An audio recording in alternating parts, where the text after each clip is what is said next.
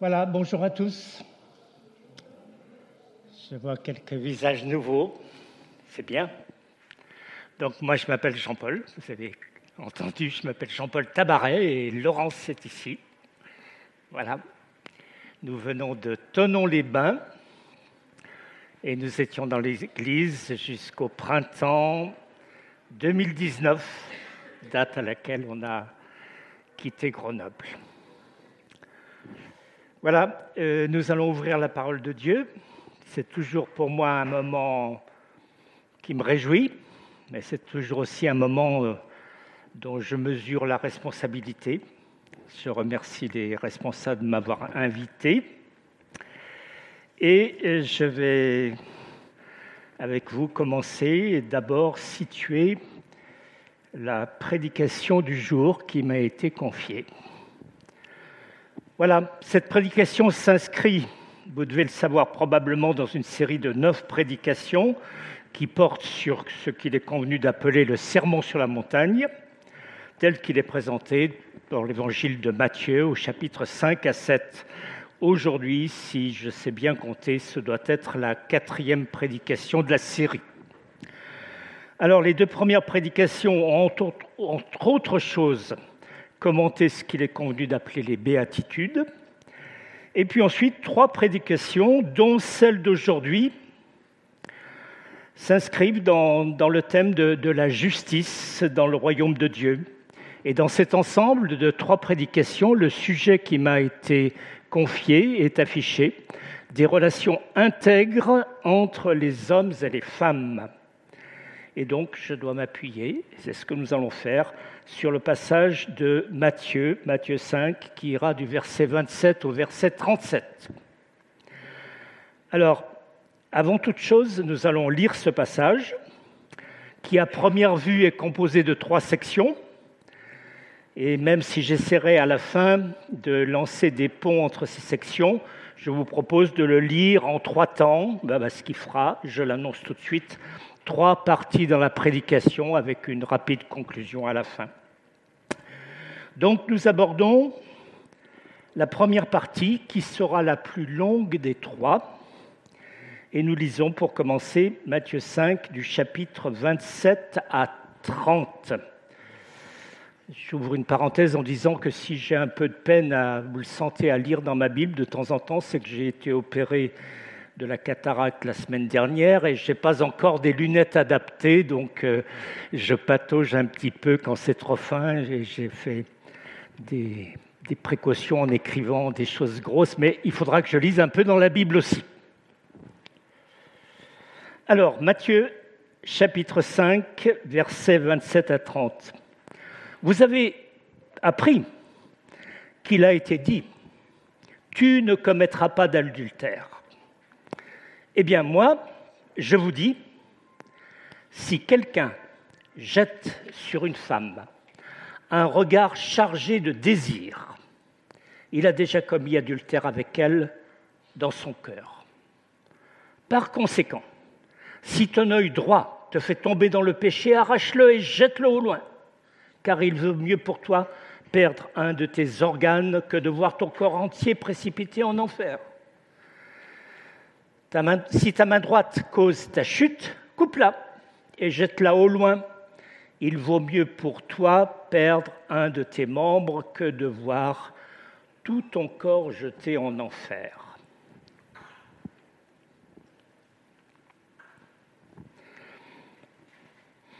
Alors, comme dans d'autres textes de, de, Matthieu, qui jouxtent le texte du jour, les deux premiers versets se répondent. Vous avez appris qu'il a été dit au verset 27. Eh bien, moi, je vous dis au verset 18. Il a donc été dit, tout simplement, tu ne commettras pas d'adultère. Par exemple, dans Exode 20, euh, chapitre 14, c'est cette courte phrase qui le dit, et cette parole est donc incontestable, et notamment pour les auditeurs de Jésus. Elle est d'ailleurs doublement incontestable, parce qu'elle est reprise dans un autre commandement, à titre de cas particulier. En effet, à quelques versets de ce premier passage d'Exode 20, au verset 18, on trouve un autre commandement qui traite plus généralement de la convoitise. Celui-ci, nous pouvons le lire. Alors, Exode 20, 17. Tu ne convoiteras pas la maison de ton prochain. Tu ne convoiteras ni sa femme, ni son serviteur, ni sa servante, ni son bœuf, ni son âne, ni rien qui lui appartienne. Ce commandement traite de la convoitise dans tous les domaines. Et il traite en particulier ben, de la convoitise de la femme du prochain qui est citée explicitement dans ce verset 17 que je viens de lire. Alors, que, dit Jésus? Ben, Il dit, si quelqu'un jette sur une femme un regard chargé de désir, il a déjà commis l'adultère avec elle dans son cœur. Jésus élargit donc le champ de l'adultère, il l'élargit à un regard chargé de désir. Non pas un simple regard, autrement dit, si tes yeux tombent sur une femme, il n'y a évidemment pas adultère. Mais si tes yeux chargés de désir tombent sur une femme, Jésus dit qu'il y a déjà adultère. L'élargissement est là. Alors, avant d'aller plus loin, peut-être un point de méthode. Il est question ici d'une personne, visiblement un homme, qui jette sur une femme un regard chargé de désir. Alors je ne veux pas réécrire le texte, mais il semble raisonnable de dire qu'il s'applique aussi, ça doit exister, à une femme qui jetterait sur un homme un regard chargé de désir. Alors cela dit, eh bien revenons maintenant au texte et relisons déjà les versets déjà lus 29 et 30. Par conséquent, nous sommes après cet élargissement.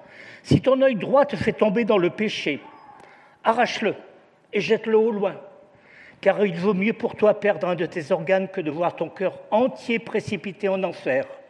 Si ta main droite cause ta chute, coupe-la et jette-la au loin. Il vaut mieux pour toi perdre un de tes membres que de voir tout ton corps jeté en enfer.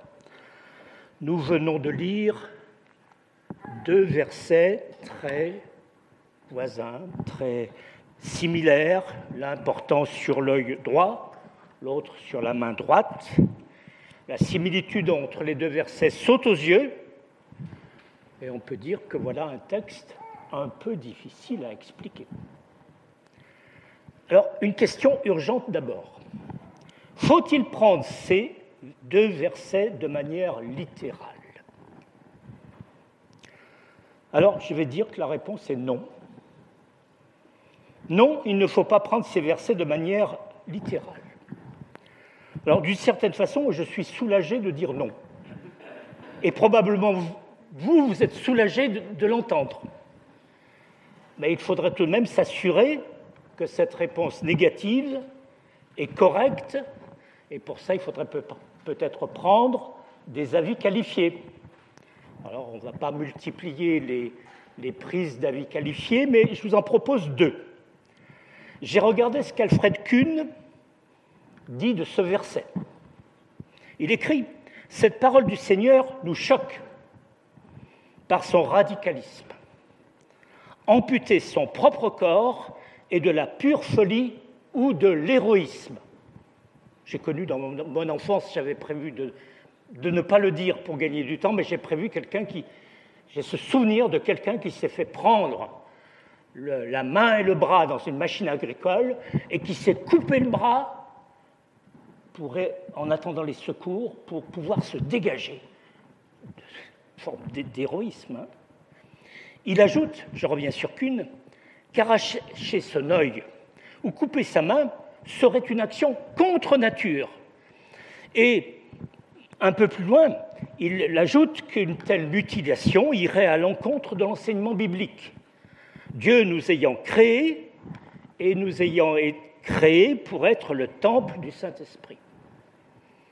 Il ajoute encore, prenons l'exemple de l'œil, mais ça serait pareil pour la main, qu'arracher un œil ne réglerait pas le problème de la convoitise parce qu'on peut toujours convoiter avec le deuxième œil.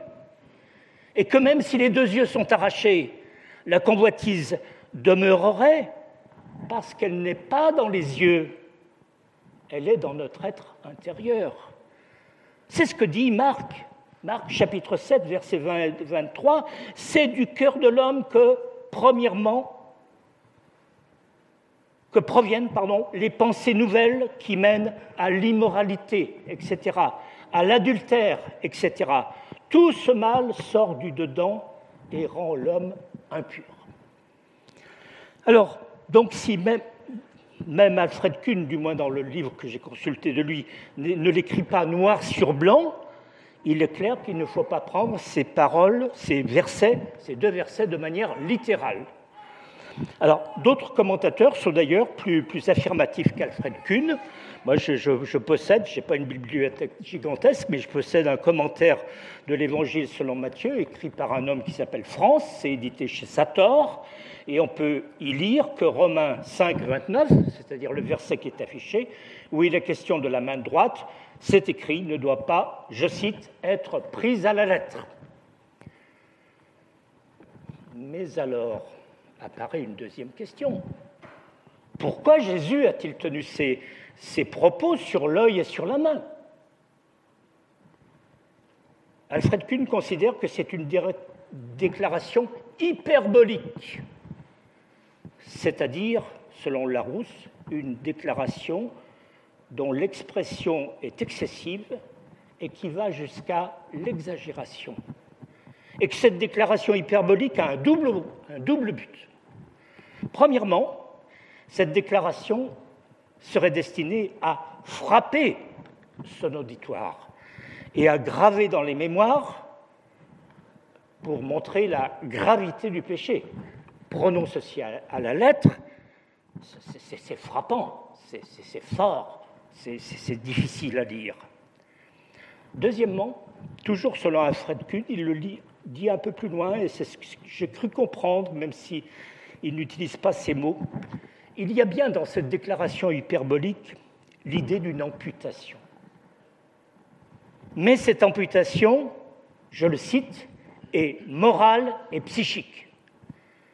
Nous avons déjà dit que, la convoitise est dans notre être intérieur et que par conséquent, le péché de convoitise ne pourra être réglé que par le changement complet de notre être intérieur. C'est dans ce changement complet que figure cette forme d'amputation morale et psychique.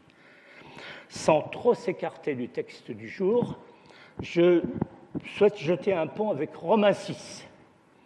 Romains 6 commence par une double interrogation. Première interrogation, persisterions-nous dans le péché pour que la grâce abonde? Loin de là, répond le texte. Et deuxième interrogation, puisque nous sommes morts pour le péché, morts par rapport au péché, disent d'autres traductions, comment pourrions-nous vivre dans le péché?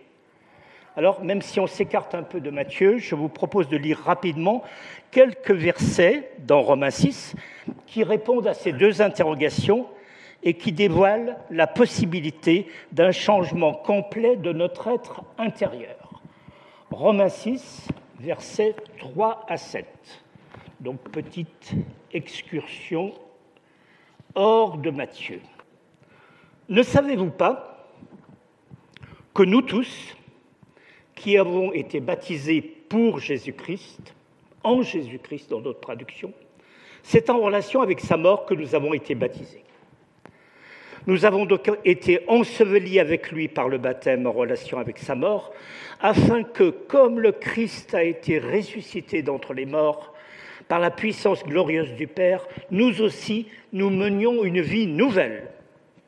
Car si nous avons été unis à lui par une mort semblable à la sienne, nous le serons aussi par une résurrection semblable à la sienne.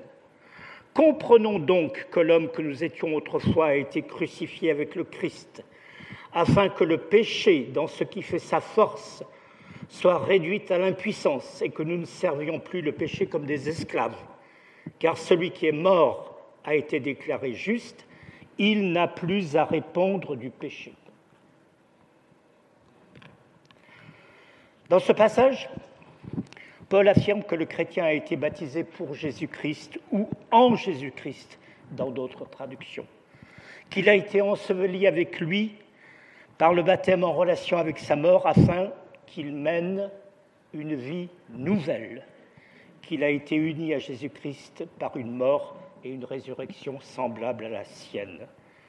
Il me semble que le verset central, c'est le verset 6 que je vous relis. Comprenons donc que l'homme que nous étions autrefois a été crucifié avec le Christ, afin que le péché, dans ce qui faisait sa force, soit réduit à l'impuissance, et que nous ne servions plus le péché comme des esclaves. Il n'est pas dit que le chrétien ne péchera plus. Il est dit qu'il ne servira plus le péché comme, le péché comme un esclave, qu'il ne sera plus esclave du péché dans une autre traduction, qu'il n'a plus à répondre du péché, qu'il est libre du péché dans une autre traduction, comme le dit le verset 7 que nous venons de lire.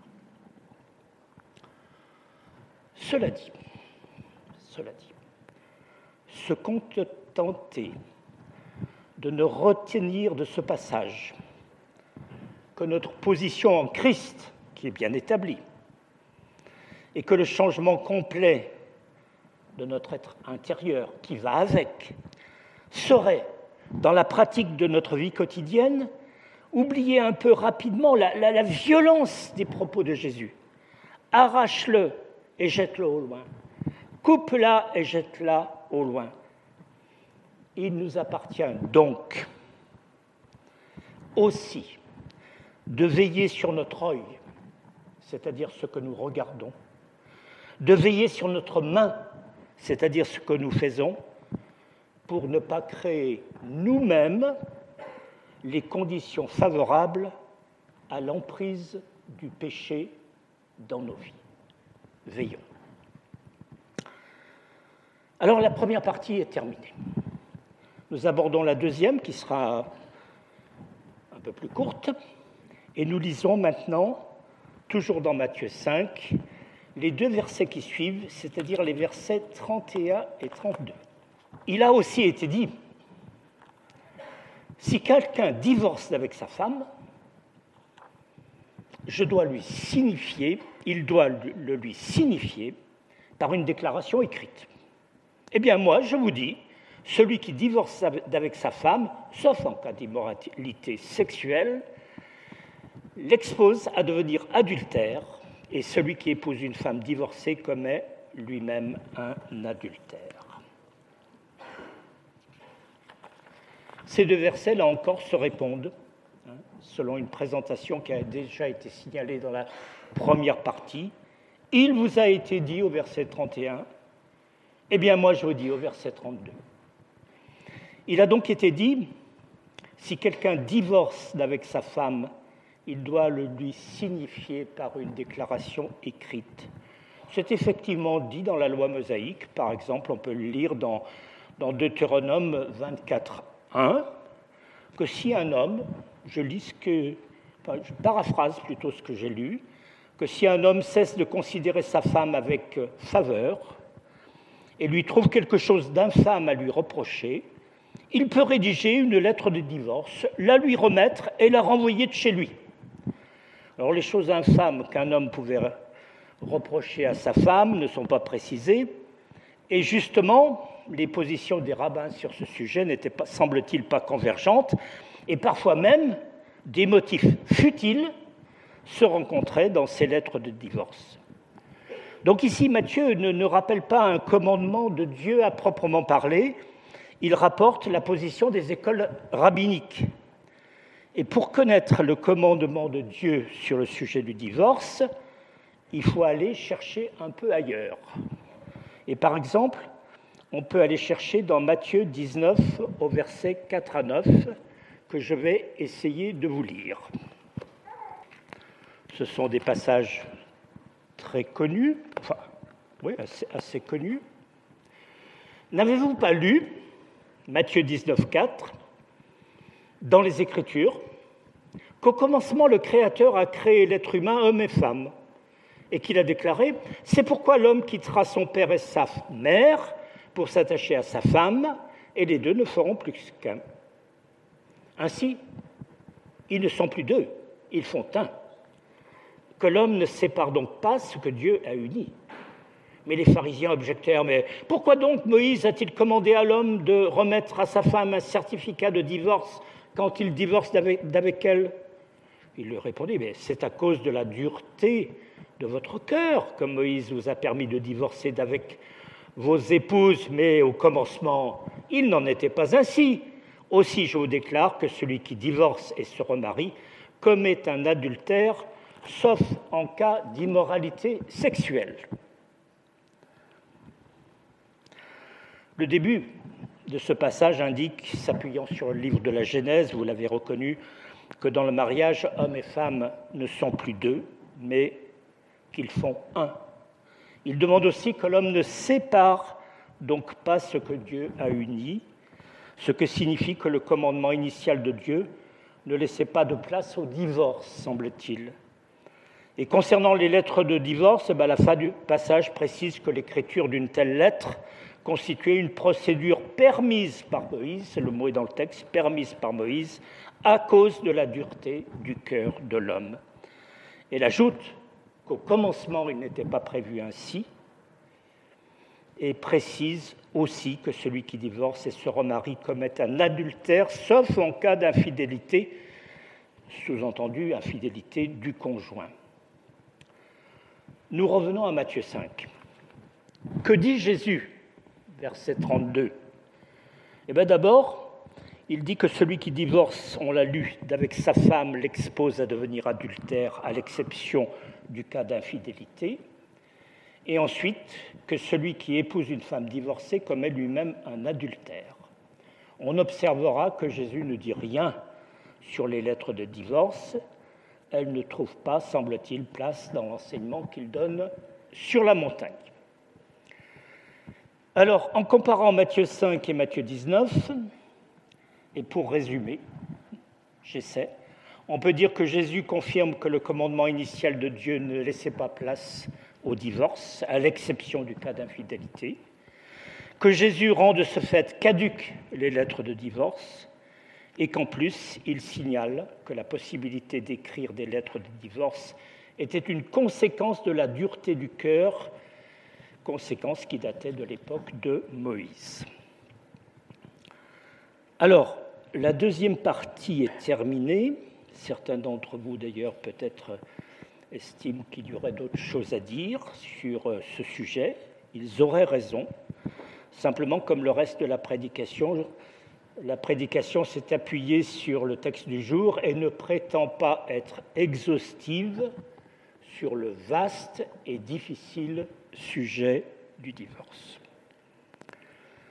Alors nous abordons maintenant la troisième partie, qui sera assez courte elle aussi, et nous lisons maintenant Matthieu 5, versets 33 à 37, pour découvrir un autre enseignement donné par Jésus. 33. Vous avez encore appris qu'il a été dit à, nos ancêtres, Tu ne rompras pas un serment. Ce que tu as promis par serment devant le Seigneur, tu l'accompliras. Eh bien moi, je vous dis de ne pas faire de serment du tout. Ne dites pas je le jure par le ciel, car le ciel c'est le trône de Dieu.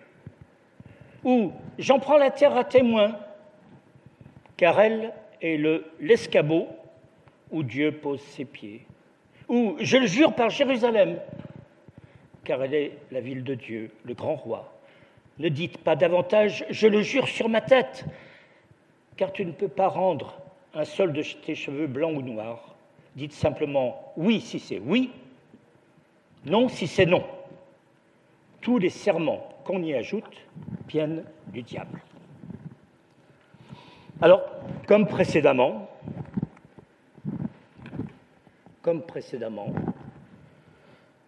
nos deux premiers versets se répondent dans ce passage. On commence à, avoir voir le, mécanisme. Vous avez encore appris qu'il a été dit à nos ancêtres, c'est mécanisme qui était valable déjà dans les, les passages qui précédaient cette prédication. Hein. Euh, au verset 33. Puis, euh, eh bien, moi, je vous dis au verset 34, on a cette, euh, cette balance-là pour la troisième fois. Il a donc été dit de ne pas rompre un serment, d'accomplir ce qui a été promis par serment devant le Seigneur. Jésus ne fait que rappeler ce que dit le Pentateuque. Vous ne prononcerez pas de faux serments par mon nom, car en faisant cela, vous profaneriez le nom de Dieu. Lévitique, selon la référence qui est inscrite. Ou encore, si un homme fait un vœu à l'Éternel et s'il prend certains engagements par serment, il ne violera pas sa parole, il agira conformément à ce qu'il a dit, d'après nombre, selon la référence affichée. Et que dit Jésus? Bah, Son propos est très simple. Je vous dis de ne pas faire de serment du tout. Parole, là encore, radicale dans la bouche de Jésus. Balayez le commandement d'accomplir ce qui a été promis par serment. Balayez le commandement de ne pas jurer par le ciel, de ne pas jurer par la terre, de ne pas jurer par Jérusalem, de ne pas jurer sur sa tête, comme disent les versets que nous avons lus. Au passage, Jésus balaye là encore un édifice alambiqué qui avait été construit par les chefs religieux. Lorsqu'on se rend dans Matthieu 23, on, lit que jurer par le temple, n'engagez pas. Ah mais jurer par l'ordre du temple, engagez. Que jurer par l'autel, n'engagez pas. Mais que jurer par l'offrande qui est sur l'autel, engagez. Alors tout ceci n'a plus lieu d'être, puisque le commandement nouveau est de ne pas faire de serment du tout, et de dire tout simplement oui si c'est oui, et non si c'est non.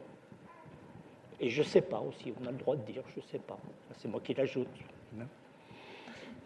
Voilà le commandement nouveau auquel chacun est invité pour clarifier dans la simplicité les relations entre les humains.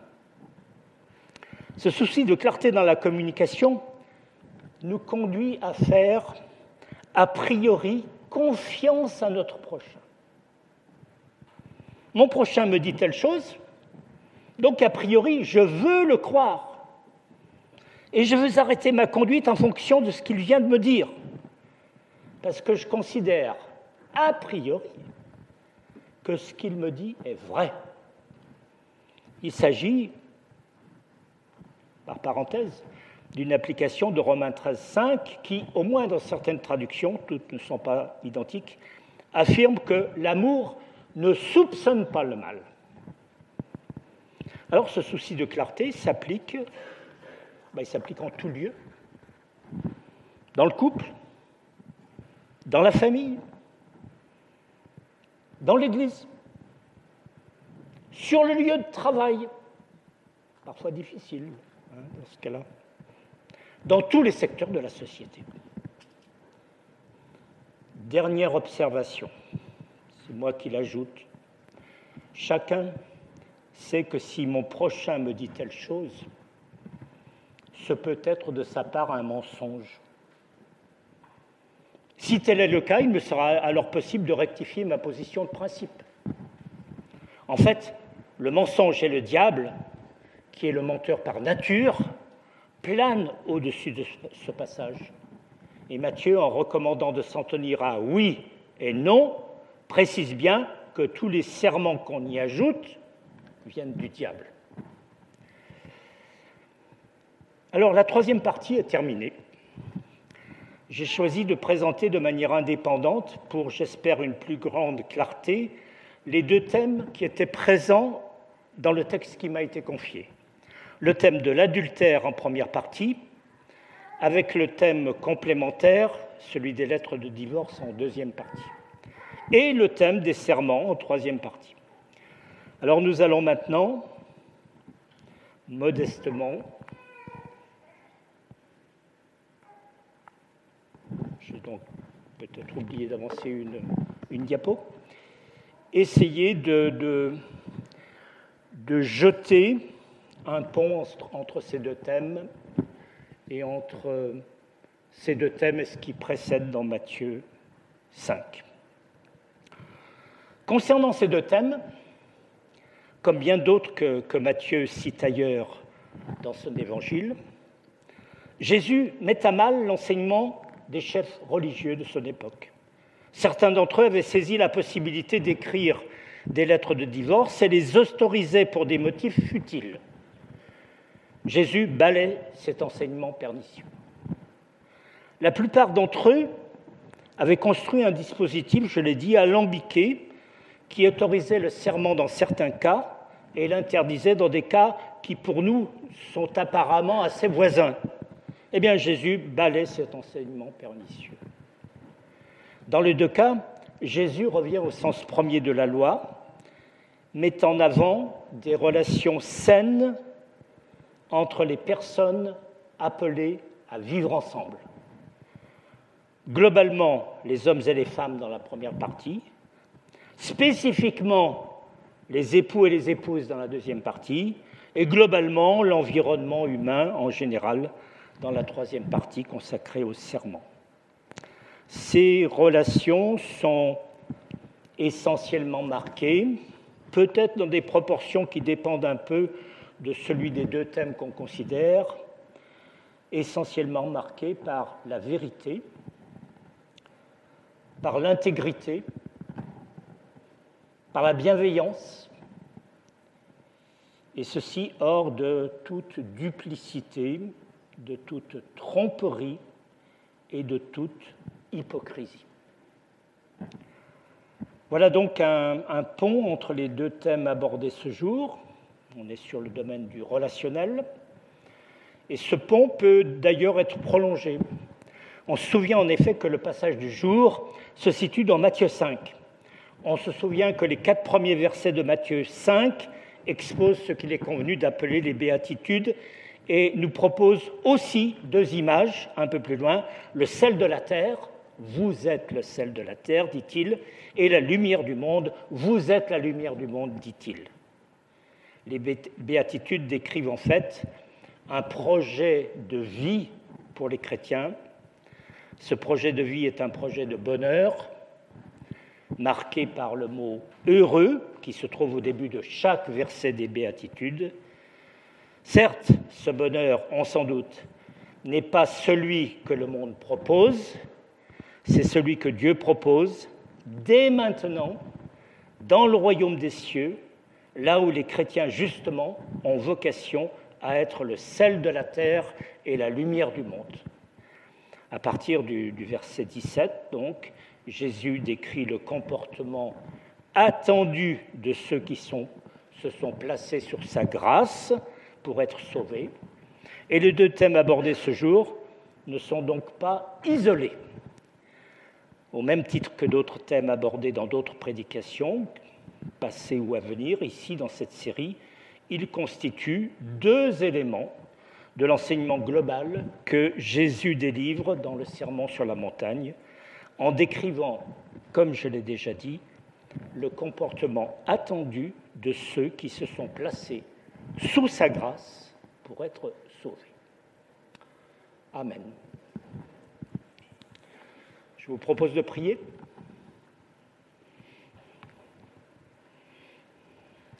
Seigneur, nous te remercions pour ta parole que tu nous as laissée.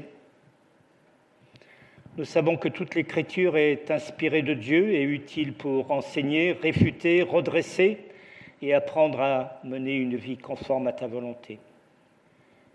Nous te prions pour que nous puissions inlassablement y puiser ce qui est nécessaire pour notre vie quotidienne, de sorte que chacun de nous puisse se trouver parfaitement préparé et équipé pour accomplir toute œuvre bonne.